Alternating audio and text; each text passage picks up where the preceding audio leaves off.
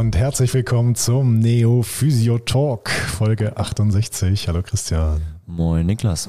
So, und ihr habt es gerade schon hier in, in unser Intro reinniesen gehört. Äh, das war einer meiner Hunde. Das heißt, äh, wir sind zurück in diesen Hallen, Christian, ne?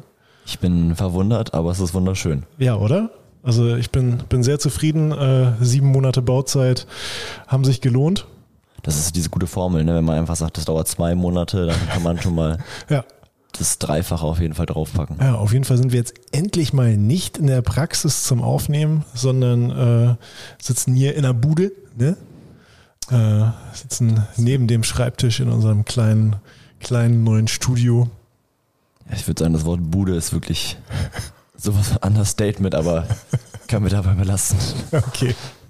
Ja, siehst du, Hundegeräusche sind wieder am Start, jetzt schüttelt er sich. Äh, ja, wir nehmen jetzt auf am 1. Mai. Ähm, das heißt, wir sind überfällig. We are so sorry. Ja, aber eine Woche drüber ist nicht schlimm, oder? Äh, ja, Der Muttermund hat sich langsam geöffnet schon. Die Folge guckt schon raus. Ja, okay. Ja. Ja, also eigentlich hätte vorgestern eine Folge rauskommen sollen. Äh, wir waren irgendwie mal wieder terminlich so ein bisschen zu eingespannt, haben es nicht geschafft, eine, eine aufzunehmen, wollten auch nichts dahin rotzen. Und jetzt kommt sie also mit einer Woche Verspätung zu euch. Und statt uns niest dann Peaches jetzt hier gerade. Richtig. Perfekt. Richtig. Ah, gut, super. Ja. Ähm, ja, äh, es gab noch mehr positive Neuigkeiten, denn äh, es ist nicht nur so, dass äh, Eine positive Neuigkeit, wir haben eine Woche verpennt, Folge zu bringen. ich, ich meinte jetzt die, die, die, die Fertigstellung dieser, dieser Räumlichkeit hier. Ähm, es gab auch noch die positive Meldung, dass unser Atemkompetenzkurs im Juli zwischenzeitlich ausverkauft war. Der in Oldenburg. Der in Oldenburg im Juli, ja.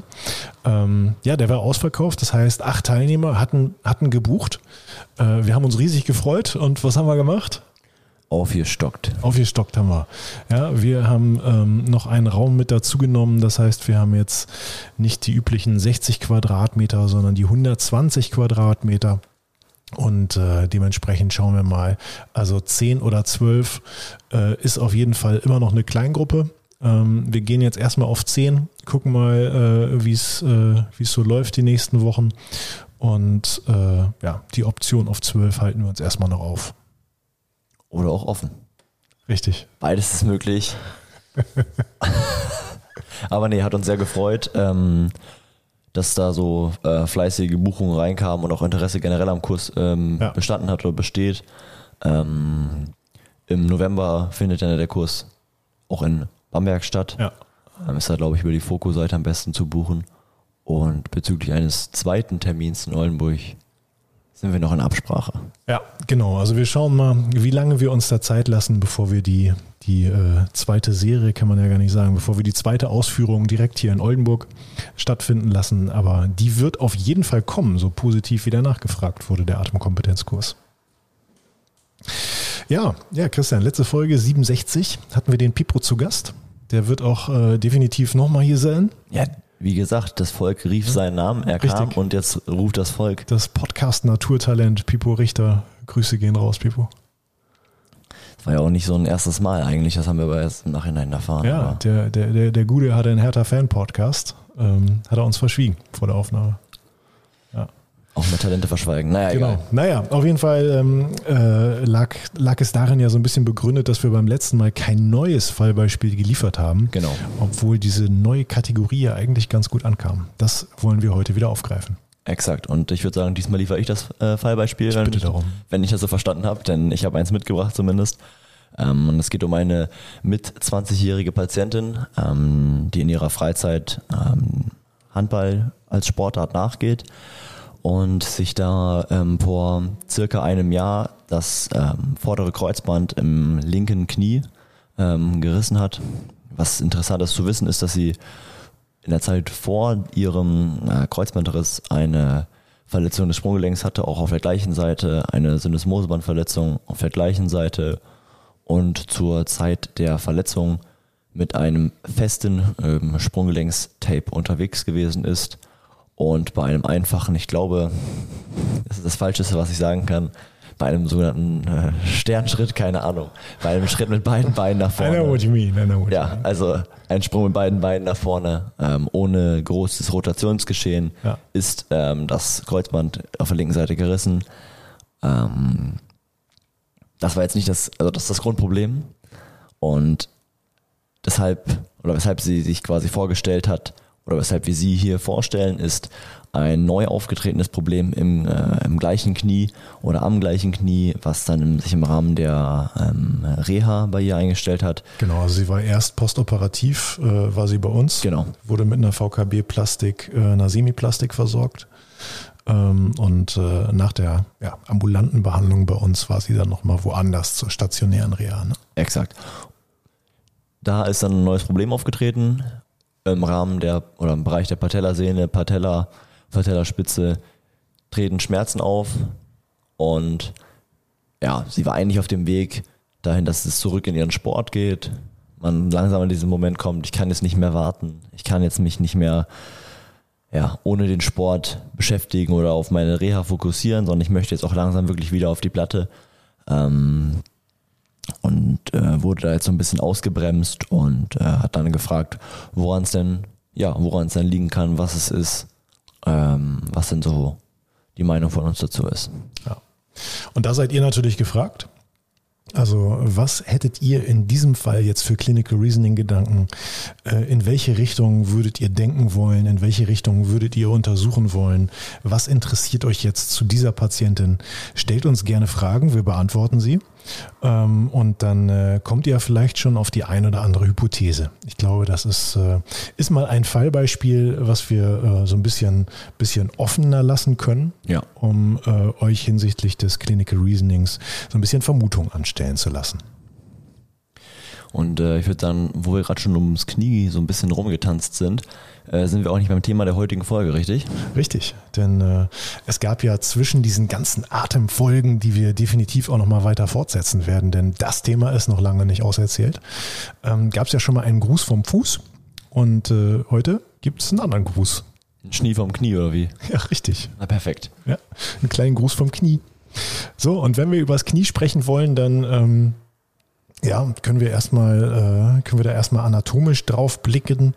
Ähm, das äh, müssen wir hier sicherlich äh, nicht groß erklären, dass wir äh, eine, eine Knieregion ja eigentlich haben aus funktioneller Sicht, ähm, aus äh, Tibia, Femur, aber auch Patella und Fibula. Ähm, was aber sicherlich nochmal ganz interessant ist, ist so die, äh, die funktionelle Sicht aufs Knie. Mhm. Ähm, was hast du denn da gelernt damals in der Schule, was für ein Gelenk es ist? Boah, pff, gute Frage. Was habe ich in der Gelenk, äh, Ge- Gelenk, was habe ich in der gelernt? Ähm, ich weiß gar nicht mehr, wie wir das bezeichnet haben. War das ein, äh, wurde das als Scharniergelenk klassifiziert? Ich weiß nicht, ob es Scharnier nur war oder ob es so ein Drehscharnier Ah, gewesen ist. Drehscharnier, richtig. ähm, um uns äh, diese Schlussrotation der, der Tibia Ja. äh, näher zu bringen oder, weiß Ja. ich nicht, einzubläuen. Ähm, aber ich habe jetzt schon andere Sachen darüber gehört.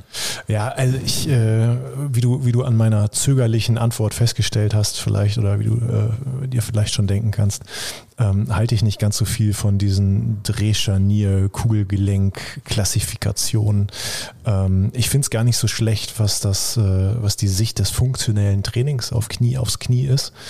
Ähm, da wird immer so ein bisschen, bisschen gegliedert zwischen, äh, hier brauchen wir Mobilität, da brauchen wir Stabilität. Also vorrangig, letztlich brauchen wir natürlich beides. Ne? Äh, wenn sich das Knie nicht bewegen kann, dann haben wir natürlich ein Problem. Aber äh, in erster Linie brauchen wir vom Knie ausgehend oder im Knie viel Stabilität und ähm, darüber und darunter im Gelenk, nämlich im Hüftgelenk und im Sprunggelenk, da brauchen wir die Mobilität. Wo wir so einen kleinen Hin zum Fallbeispiel vielleicht. Ja, richtig. Richtig. Ja, denn alles das, was mobilitätsmäßig vom Hüftgelenk, vom Sprunggelenk nicht abgedeckt werden kann, das ähm, landet dann eben ja, in Kompensationsbewegungen im Knie. Okay, wenn wir jetzt also nicht über, in Anführungszeichen, diese, ganz, diese ganzen Basisstrukturen sprechen wollen, ja, es gibt Außenbänder, Innenbänder, es gibt Kreuzbänder, es gibt Patellabänder und so weiter, ähm, und uns so ein bisschen mehr auf, ja, diese Spezies ähm, beziehen wollen. wo würdest du einsteigen? Was sind Sachen, die man auf jeden Fall wissen muss, die über die Basis da beim Knie hinausgehen? Ja, also ich glaube, es macht schon Sinn, wenn man erstmal äh, basismäßig vielleicht nochmal eine Sache aufgreift mhm. äh, und das sind die Menisken. Mhm. Denn ähm, da ist es nicht schlecht, wenn wir uns einfach nochmal wirklich vor Augen führen, wofür sind die Dinger eigentlich da? Äh, und die haben haben verschiedene, äh, verschiedene ja, Funktionen, da gibt es verschiedene Anforderungen. Ähm, man könnte das so ein bisschen aufteilen in einmal eine stoßdämpfende Funktion, aber ganz wichtig, eben auch äh, in die Funktion der Erhöhung der femorotibialen Gelenkkongruenz. Ja, denn wenn wir uns die beiden Knochen einfach mal anschauen, Femur und Tibia, dann passt das noch nicht ganz optimal zueinander. Und äh, die Menisken vergrößern quasi die Kontaktfläche zwischen diesen beiden Knochen. Das ist ja dieses wunderschöne, was der Körper sich ausgedacht hat, glaube ich, über Gelenk, Lippen oder Diski oder Meniski. Ja, genau. Ähm, oh, passt nicht ganz zusammen, ja, schießen wir die Struktur mit rein, ah, jetzt passt das super. Ja, richtig. Und was beim, was beim Hüftgelenk oder Schultergelenk passiert, wenn das Labrum nicht intakt ist, das äh, kennen wir alle. Und ja, beim Meniskus kennen wir es auch. Aber da ist es, glaube ich, nochmal ganz, ganz wichtig, sich dieser Funktion auch wirklich äh, absolut im Klaren zu sein. Ähm, denn äh, letztlich ist ja häufig das Vorgehen, mh, hm, am Meniskus ist was kaputt. Äh, ja, was machen wir da? Dann äh, schneiden wir da mal was weg. Oder nähen. Oder nähen, ja. Ähm, allerdings ist es so, dass die, dass die Studienlage das im Grunde genommen etwas anders sieht äh, und dass das jetzt äh, nicht nur die, äh, die nicht vorhandene Physiolobby so sieht, sondern dass das auch tatsächlich Fachartikel in der Ärztezeitung hergeben. Ja, so titelt die Ärztezeitung beispielsweise Meniskus-Teilresektion nützt Patienten offenbar nicht. Oder andere Schlagzeile, Physiotherapie so gut wie OP. Ja. Hat er nicht gesagt. Hat er geschrieben. Hat sie geschrieben, die Ärztezeitung. Bezieht sich also in diesem Fall auf Meniskusoperationen. Ähm, denn es ist ja ganz klar, wenn wir da irgendwas wegschneiden, dann äh, schneiden wir etwas weg, was die Gelenkskongruenz verbessern soll. Dementsprechend haben wir eine schlechtere Gelenkskongruenz und haben auch leichter mal eine Scherbewegung, denn äh, die Menisken haben ja auch so eine Art, so eine Art Hemmschuhwirkung, ja, wenn es darum geht, dass äh, der Femur äh, der Tibia davon beschleunigen möchte. Meinst du denn, dass es daran liegt, dass operiert wird, weil ähm, die Durchblutung des Meniskus ja unterschiedlich von außen nach innen gewährleistet ist und dass dann gesagt wird, ach ja, hier das, der Datei ist ja nicht durchblutet, äh, regeneriert nie wieder, äh, ja, äh, nervt nur raus oder? Mm, ja, ist auf jeden Fall nochmal ein guter Punkt, denn das muss man sicherlich auch nochmal ein bisschen differenzierter betrachten. Auch äh, wenn gesagt wird, hier sogar von der Ärztezeitung, äh, Physiotherapie so gut wie OP oder Meniskus-Teilresektion nützt Patienten offenbar nicht. Ähm, ja, wobei hier bezieht sich ja auf die Resektion, also da können wir quasi dabei bleiben, nützt ja. nicht. Ähm, aber äh, bezogen auf die Naht muss man natürlich unterscheiden, äh, in welchem Bereich des Meniskus äh, wird diese Naht denn überhaupt vorgenommen. Außen eher vaskularisiert und in gar nicht mehr. Ja. Oder diffundiert. Ja, genau. Also kommt ja, kommt ja auf das, äh, auf den Abschnitt des Meniskus an. Ne? Da haben wir ja die, äh, diese rote Zone, die weiße Zone und die dazwischen quasi. Ja? Äh, und wenn es jetzt in der roten Zone passiert, ähm, dann ist da ja schon noch so ein bisschen Stoffwechsel möglich. Also äh, den gleichen Kollagentyp, den werden wir da nicht mehr erleben, solange wir leben. Ja, das ist äh, Kollagen äh, im Knorpel was, äh, was dann eben eine Turnover-Rate hat von äh, ungefähr 90 Jahren. Also sehr unwahrscheinlich, dass sich das nochmal bildet. Aber da kann sich dann natürlich trotzdem ein anderes Kollagen bilden, ähm, sofern das eben ein, äh, ein vaskularisierter Bereich ist. Also was lernen wir daraus? Entweder Meniskus sehr, sehr früh reißen und lange leben oder gar nicht erst reißen. Am besten gar nicht erst. Auf jeden Fall für stabile Knie sorgen, denn ähm, das ist der Key to Glory. Aber warum äh, reißt das Ding denn? Tja, Tja, tja. Äh, lass uns da gerne gleich nochmal so ein bisschen drüber sprechen, wenn wir über die, über die Biomechanik sprechen. Ähm, bevor wir das aber tun, möchte ich, äh, möchte ich kurz noch äh, ein, zwei Sätze loswerden zur Innovation. Mhm. Denn ähm, ja, wie ihr vielleicht auch in den Fallbeispielen schon gehört habt und äh, wie ihr es ja vielleicht auch äh, von unseren, äh, von unseren anderen Folgen kennt, äh, ist es uns immer ganz wichtig, den, den Blick eben nicht nur lokal auf die Struktur zu richten, nicht nur lokal auf den Bereich zu richten, wo der Schmerz eben äh, vom Patienten angegeben ist. Das heißt, es ist auch ganz, ganz wichtig, sich mit der, mit der Innovationssituation auseinanderzusetzen. Ja, also wie ist die Verschaltung des Knies eigentlich? Du bist quasi ein Elektriker also. Richtig. Ja? Ich sage immer, es reicht nicht, Mechaniker zu sein, ihr müsst auch Elektriker sein, sozusagen Mechatroniker. Das musst du mal im Handwerk erklären. Ja. ja, gut, das ist ja äh, im, im Handwerk ähnlich. Da musst du ja mittlerweile auch am besten alles können, ne? Oder gar nichts. Ja, oder gar nichts.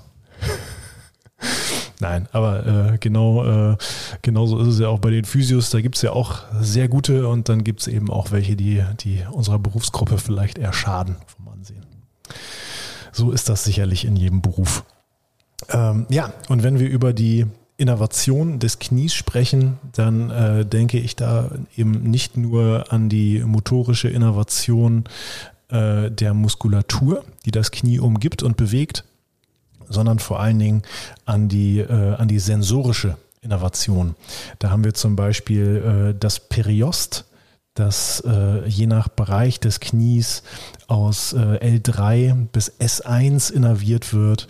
Ja, dann haben wir das Ventro, ähm, den ventromedialen Bereich des Periosts aus L3, die Epikondylen und das laterale Tibiaplateau aus L4, die hinteren Femokondylen und das Fibulaköpfchen aus L5 und den dorsalen Femur zwischen den Kondylen aus, äh, aus S1.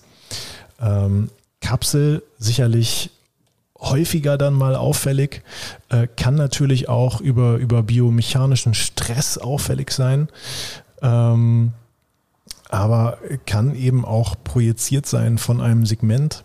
Ähm, ich glaube, über, über neurophysiologische Verschaltung haben wir ja hier und da schon mal so ein bisschen gesprochen. Mhm. Ähm, und da ist es eben möglich, dass sich die ventromediale Kapsel auffällig zeigt äh, aufgrund eines, äh, ja, einer erhöhten Erlerntheit aus L3 äh, ventrolateral wäre es dann L4, dorsolateral L5 bis S1 und dorsomedial haben wir dann eher S1 bis S2. Das zeigt uns ja eigentlich das Gebiet, in dem oder was vom Rücken her, wenn man ganz einfach sprechen möchte, mit dem Knie in äh, Verbindung steht, ist ja schon groß. Das ist groß, das heißt, auf jeden Fall. Wenn es kein, äh, wenn es kein Trauma adäquat gegeben hat für Sportlerin, Sportler X, dann einfach mal an die Verschaltung zu denken, wäre schon sinnvoll. Auf jeden Fall. Und ähm, über das vegetative Nervensystem haben wir auch schon häufig gesprochen. Jo. Mm, und äh, das ist mir auch immer ganz, ganz wichtig, daran zu denken, denn die orthosympathische Verschaltungshöhe des Kniegelenks, die haben wir ungefähr auf TH9 bis L2. Und auch das ist ein ganz großer Bereich. Ähm, und äh, wenn wir da wieder aus äh, funktioneller Sicht sprechen wollen, dann ähm, müssen wir natürlich auch hier an die Schnittmenge des äh, thorakolumbalen Überganges denken. Das heißt, der thorakolumbale Übergang kann eben dann sich letztlich äh, auch mit, äh, ja, mit äh, vegetativen Auffälligkeiten des Knies eventuell bemerkbar machen. Wie sehen solche Auffälligkeiten aus? Ähm, in der Regel relativ diffus. Also äh, häufig ein, äh, ein diffuser, schlecht reproduzierbarer oder auch gar nicht reproduzierbarer Schmerz in der Basisfunktionsuntersuchung. Ähm, es kann trotzdem mit einer Überwärmung und Schwellung einhergehen. Ähm, und äh, wenn wir da vegetativ denken, dann könnte es äh, in der Sensorik des Knies mh, ja, äh, Unterschiede geben, Veränderungen geben. Es könnte, äh, es könnte Auffälligkeiten in der Trophik geben. Das heißt, wir haben auch dann, äh, wenn es länger anhält, eine herabgesetzte Belastbarkeit des Knies mm, und vielleicht auch so ein bisschen schwitzig. Aber nicht kalt, kaltschweißig. Ja, möglich. Möglich. Alright. Also, Verschaltung, check. Verschaltung, check. Ja. Der Elektriker in dir ist glücklich. Der ist, äh, der ist zufrieden. Das Licht hier im Raum leuchtet auch, also ist äh, alles gut.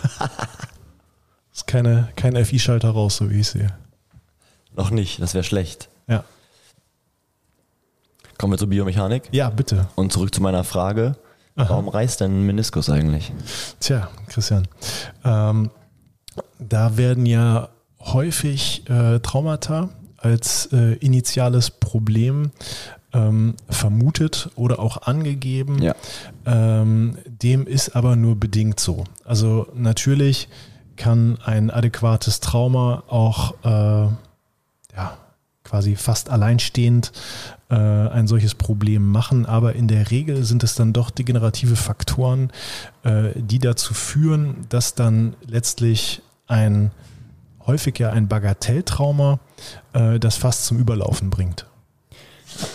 Ich stelle es mir mal so vor, dass wenn wir wieder zu diesen Ausgle das, äh, zum Ausgleichen dieser Inkongruenzen kommen, dass es wie so eine Pufferschicht ist, die da ist und die du beeinflussen kannst über dein Bewegungsverhalten.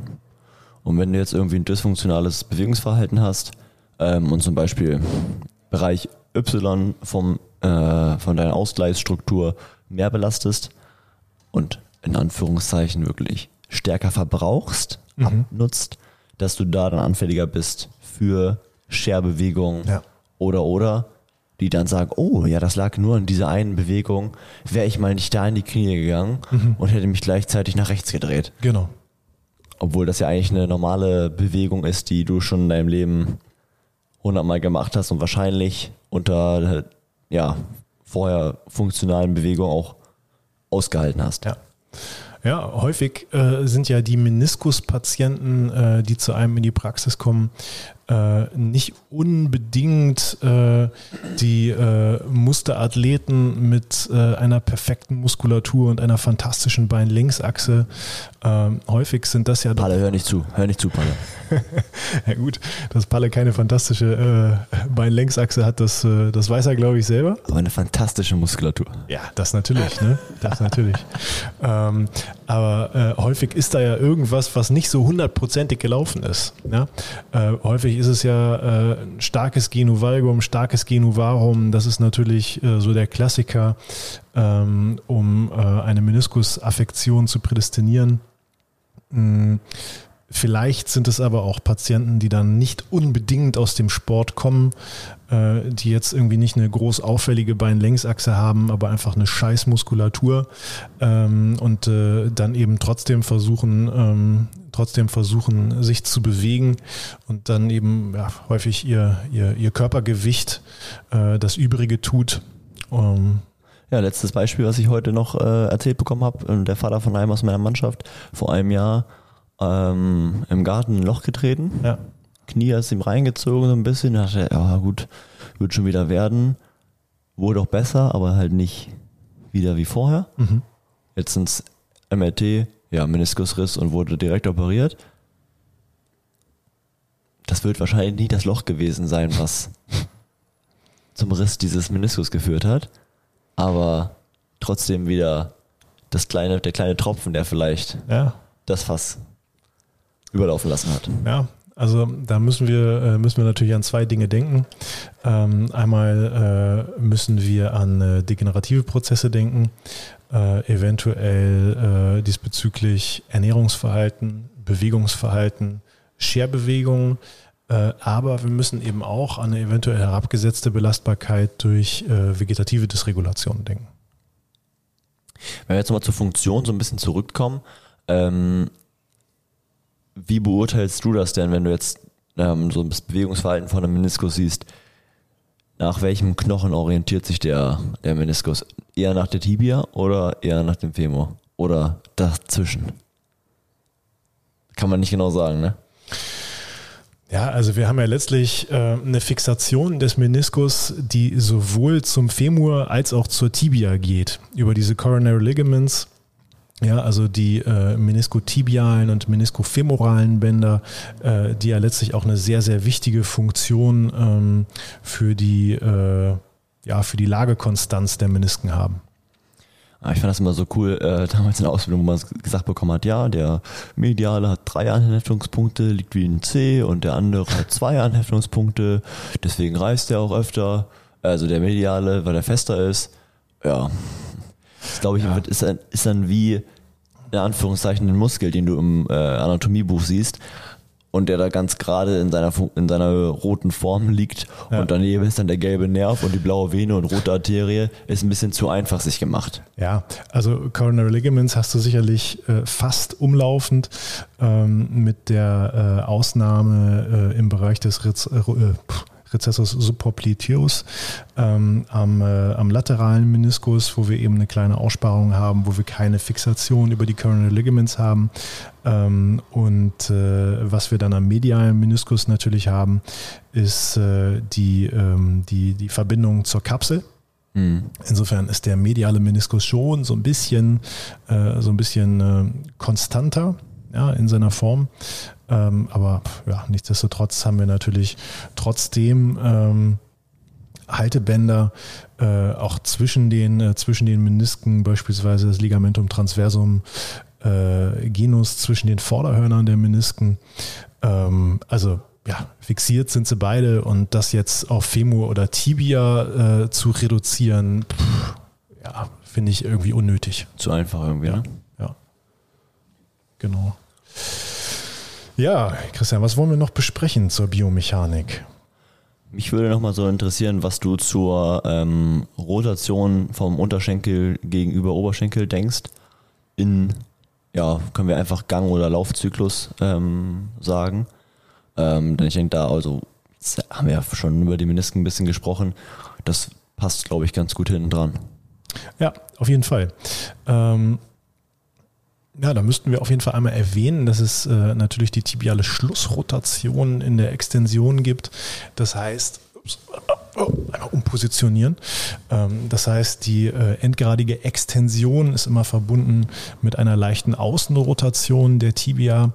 Ähm, das ist ja hinlänglich eigentlich auch so, äh, so bekannt.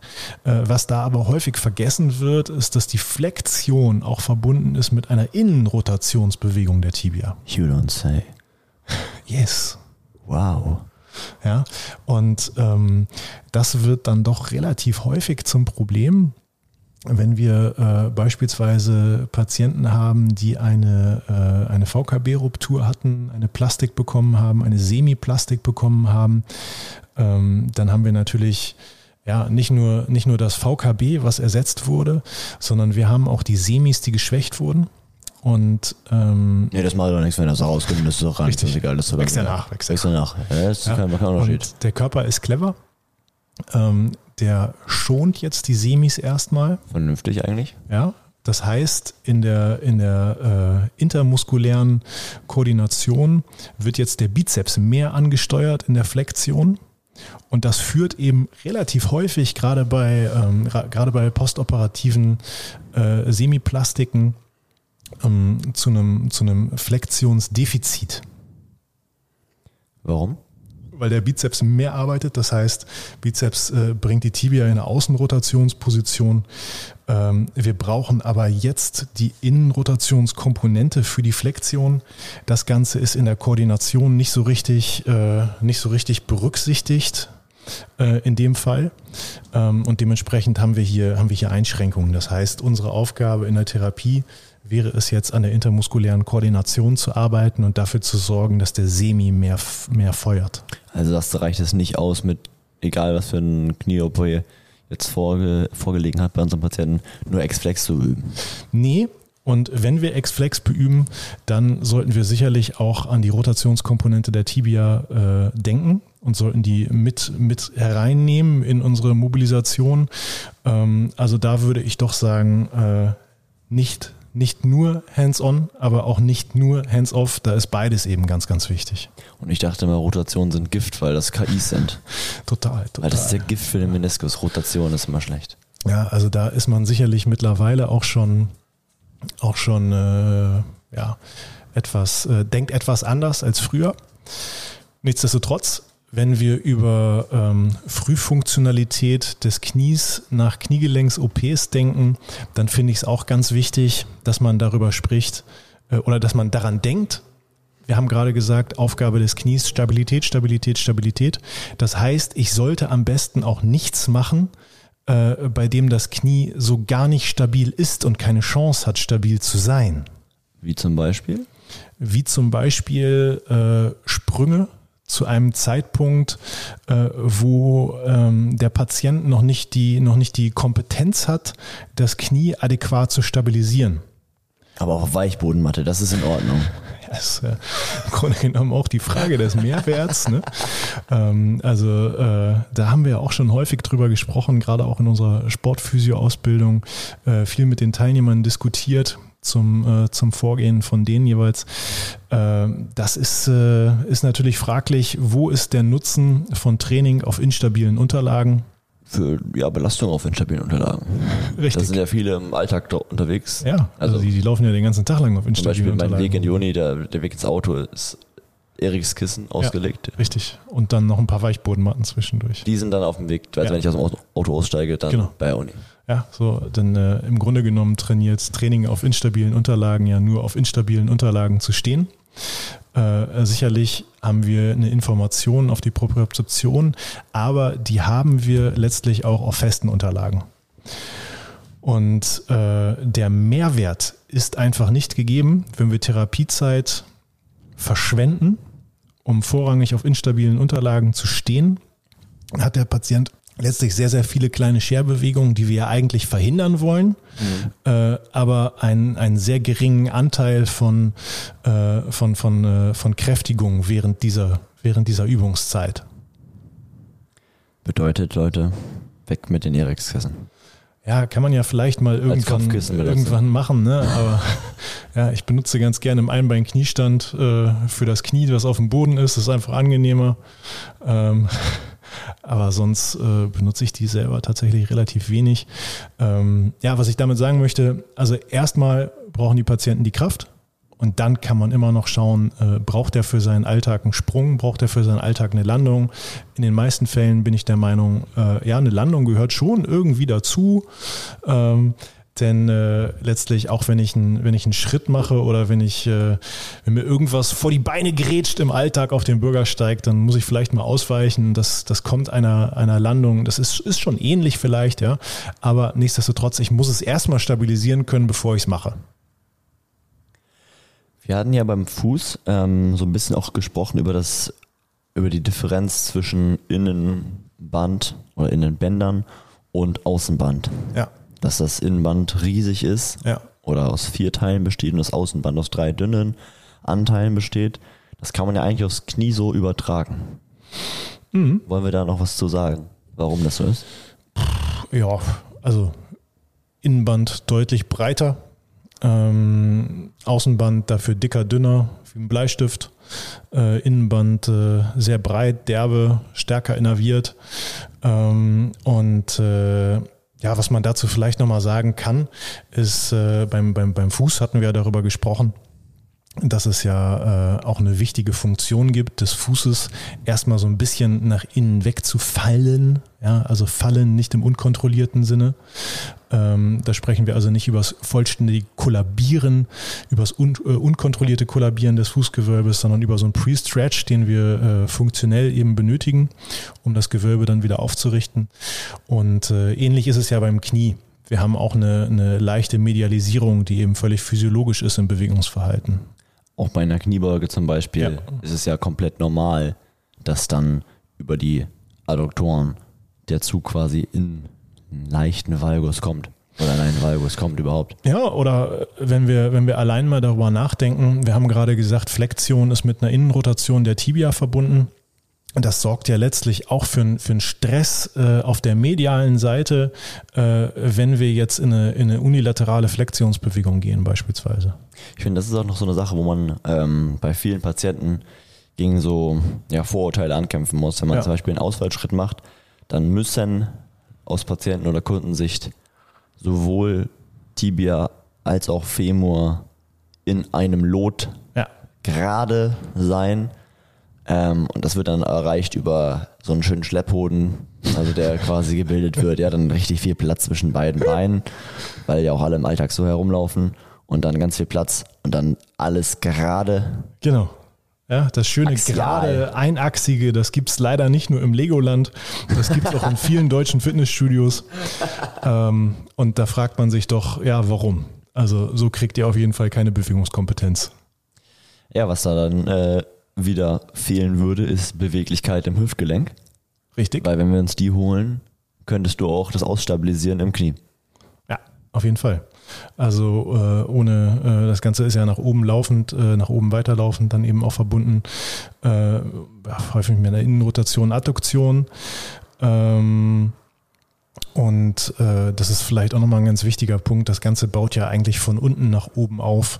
Immer wieder eine gegenläufige Rotation, was sich dann wiederum gegenseitig äh, selbst stabilisiert. Das ist irgendwie doch das Geniale an diesem Gelenk. Also ich finde, also, keine Ahnung, Knie war in der Ausbildung schon so mit mein Lieblingsgelenk. Ja.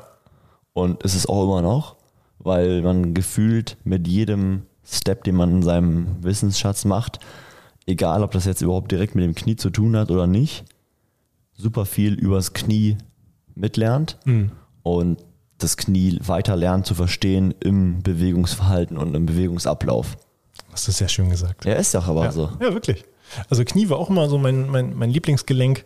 Äh, mittlerweile habe ich vielleicht ein anderes Lieblingsgelenk, vielleicht kommst du drauf. C0? Das viszerale Gelenk. So, ja. Ja, klar. Komm, komm. Ja, gegen das viszerale, eigentlich war es ein No-Brainer, aber gut. ja, genau. Gegen das viszerale Gelenk wird aus äh, vielen osteopathischen Richtungen auch geschossen und wird gesagt, das viszerale Gelenk, das gibt's gar nicht.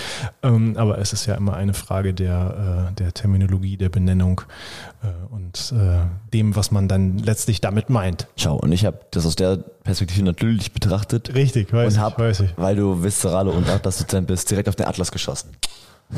Auch nicht schlecht. Ja, wobei da äh, muss, ich, muss ich mal kurz eine Lanze brechen äh, fürs Thema äh, Atlas-Dozent und Atlas-Therapie, denn letztlich geht es ja in dieser Fortbildung äh, ja auch nicht darum, dass der Atlas an irgendwas schuld ist, sondern da wird im Grunde genommen beispielhaft einmal gepickt, äh, was kann sich denn alles in der, in der Region der Kopfgelenke zeigen und was kann da alles ein Problem, ähm, Problem verursachen. Also es ist keine Vor Fortbildung, die nach dem Motto nicht nur schnacken, auch mal knacken abläuft. Nein, also es geht tatsächlich nicht um hochzervikale Manipulation. Äh, davon wird äh, ausdrücklich mit mehreren Beispielen abgeraten. Also sicherlich gibt es auch manualtherapeutische äh, Techniken, die keine Manipulationen sind für die Kopfgelenke, die ihre Daseinsberechtigung haben und auch in diesem Kurs stattfinden. Ähm, aber vielmehr geht es eigentlich darum, die Kopfgelenke indirekt zu beeinflussen. Einige Oldenburger Physiotherapeuten oder generell werden sauer, wenn es um ein, ein Verbot von hochzervikalen Manipulationen geht. Wenn man ihnen die Manipulation klaut, meinst du, ja? Gut, zurück zum Knie. ja. Haben wir noch was vergessen, was du heute loswerden möchtest? Ähm, ähm, ähm, ähm, ähm, ähm, ähm. Fällt mir gerade spontan nicht ein. Hast du noch was? Ich denke, wir werden nochmal drüber sprechen, wenn es um die Auflösung des Fallbeispiels geht. Ah, auf jeden Fall. Und ähm, ich glaube, dass das noch ein guter Punkt ist, um nochmal wieder einzuhaken in das Thema. Ähm, und dann vielleicht, auch wenn die nächste Folge dann nicht mehr direkt ums Knie Aha. sich drehen soll, ähm, könnten wir da ja nochmal so einen kleinen Schwenk äh, ja, ins Thema reinmachen. Und ähm, vielleicht haben wir auch in der nächsten Folge wieder einen Gast. Vielleicht. Vielleicht kann der auch noch was dazu und sagen. das wäre halt auch sehr schön. ja, Ähm, da wurde ja sicher gewünscht, dass man auch mal fachlich ne, sich äußern darf. richtig. Ähm, und das würden wir dann gerne natürlich durchführen. Würden wir aufgreifen. Genau. Ähm, was ich vergessen habe, am Anfang der Folge zu sagen, was natürlich jetzt nach 40 Minuten echt schlecht ist, wir würden uns sehr freuen, äh, wenn ihr uns bei Spotify und so weiter ähm, bewertet Ja. und uns da ein bisschen Feedback und ein bisschen Liebe da lasst. Ähm, das hilft uns auf jeden Fall weiter.